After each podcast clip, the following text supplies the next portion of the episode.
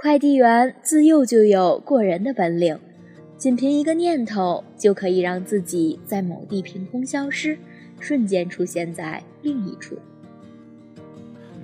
之所以选择了快递这个职业，是因为他生性淡泊，表演逃脱秀的魔术师和来去金库的银行大盗对他而言都缺乏吸引力。也或许是因为舞台灯光和警察手电一样让他厌恶，他喜欢自然光。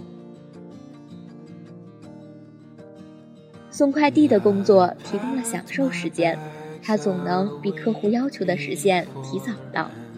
为不让人诧异，他通常会磨蹭一些功夫，站在桥边俯视流水，在广场喂养鸽群，诸如此类。玫瑰是花匠送给一位姑娘的礼物，这份礼物每日一送，但第一次快递员并不知道这点，因而产生了恐慌。如何能够再见这位让他一见钟情的姑娘？让人颇费思量。快递员为他打破了习惯，从不磨蹭就把花束送到姑娘手上。尽早见她的渴望如此强烈，让他忘了谨慎。日复一日，姑娘收到礼物，但并不诧异。她并不尝试与花匠联络，甚至不认识对方。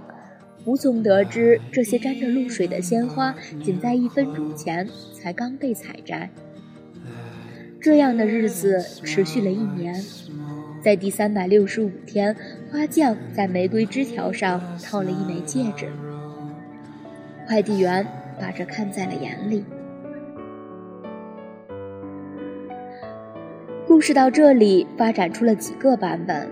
第一种说法里，姑娘接受了戒指和求婚。快递员失去了每天的任务。在嫁给花匠的第二天清晨，新娘从暖房中采摘了花朵，象征着自己爱情的花朵。回到房间，插进花瓶后，她惊讶地发现自己熟悉的娇艳竟如此之快地消失了。于是她若有所思，用几滴眼泪代替了本该存在的露水。另一种说法是，姑娘拒绝了戒指和求婚，因为她爱上了每天拜访她的快递员，但没好意思说出真相。而被拒绝的花匠从此不再送花，快递员失去了每天的任务，在姑娘的记忆中渐渐消退了。某天，散步中的姑娘路过一座暖房，发现了自己熟悉的花朵。走进园中，他遇见了花匠，爱上了他。故事以下的发展与第一种结局一样。第三种说法是，姑娘根本没有收到戒指，得不到回应的花匠停止了追求和打扰，但快递员从别处买来鲜花，继续自己的任务。姑娘发现了花朵的不同，流下泪来，从此出发寻找那个暖房。说这个故事的人喜欢抬头看天，常对流水和鸟群发呆。有人说他是傻子，更有人说他是仙人，一眨眼就疏而不见。还有第四种说法是，姑娘没有收到戒指，花匠知趣的停止了追求，但快递员还是每天去暖房买她的玫瑰。